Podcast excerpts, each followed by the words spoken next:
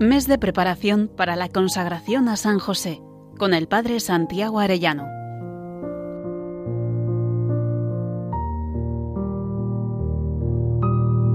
Muy queridos oyentes, dentro de 29 días nos consagraremos a San José. Qué alegría saber que al unirnos a Él nos unimos de un modo especial también a la Santísima Virgen María, su esposa, y junto con ellos podemos ser más perfectamente consagrados a Jesucristo.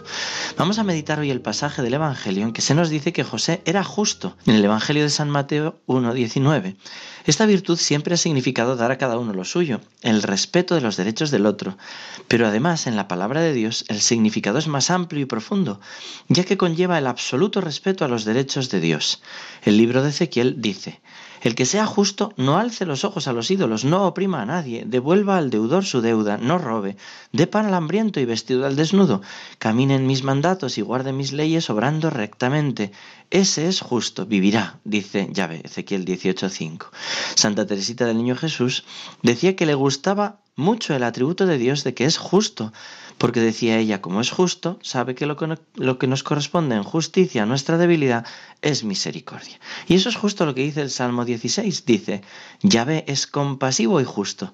Nuestro Dios es misericordioso. Yahvé guarda a los sencillos. Estaba yo debilitado y me salvo. Hasta ahí el Salmo. Y comenta el padre Cafarel en un precioso libro llamado No temas recibir a María tu esposa. Dice él hablando de esta justicia de José. Nos hallamos lejos de un respeto formal de la ley, de un legalismo sin alma. José es justo porque se esfuerza incesantemente por encontrar el amor en la ley. Su justicia es pues una constante actitud de silencio y de escucha delante de Dios, una voluntad incondicional de vivir según Dios, y por esta razón se convertirá posteriormente en el gran modelo de las almas contemplativas. Para expresar con otra palabra bíblica muy cercana a justicia la magnífica paz y el amor ardiente que inundaban a José, emplearíamos indudablemente la de sabiduría. Van muy unidas, como dice el texto del Eclesiástico 15.1. Quien se adhiere a la ley, alusión clara a la justicia, quien se adhiere a la ley logrará la sabiduría. En ella se apoya y no vacilará. A ella se adherirá y no será confundido. Dice también el texto de la sabiduría 8.2. La sabiduría es aquí entendida como el don de Dios más alto, que hace que uno vea todo con los ojos de Dios y ame todo con el corazón de Dios. En definitiva, se refiere a la santidad. Justicia y santidad se identifican. Vemos a José recitando ese texto de la sabiduría 8.2. La amé y la busqué desde mi juventud. Procuré enamorarme de ella, enamorándome de su belleza. San José es justo, es decir, San José es santo. Y es aquí cuando el magisterio de la Iglesia nos explica, no hay duda que a aquella altísima dignidad por la que la Madre de Dios supera con mucho a todas las criaturas, San José se acercó más que ningún otro. Él participa en la excelsa grandeza de la Virgen. Él se impone entre todos los santos por su augusta dignidad. Hasta ahí León XIII. Es decir, que San José es el santo más grande, junto con la Santísima Virgen María, que sin duda es la más excelsa. Después de la Virgen María, Nadie ha habido ni habrá más santo que José. Su cercanía a María y a Jesús le hizo alcanzar el más alto grado de santidad. Decía San Juan Damasceno, José es esposo de María, nada mayor puede decirse. San José, por tanto, es el camino más corto, más rápido y más seguro para llegar a, María, mediadora de todas las gracias. La Virgen María a nadie amó más en la tierra después de Jesús que a José. Lo amó con un amor total y esponsal. San Bernardino de Siena decía, siendo María la dispensadora de todas las gracias que Dios concede a los hombres, con cuánta profusión no es de creer que enriqueciese de ella a su esposo San José. Y San Gregorio Nacianceno escribió, el Señor ha reunido en José como en el sol toda la luz y el esplendor que los demás santos tienen juntos.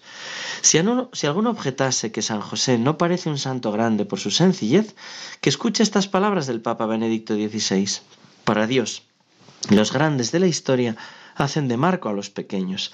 Para estar atento a lo pequeño hemos de detenernos, estar tranquilos, escuchar en silencio, en el que el Señor hace oír su voz discreta. Vamos hoy a pararnos a considerar esta santidad de San José. En este segundo día del mes me gustaría contar un chiste que tiene mucho de verdad.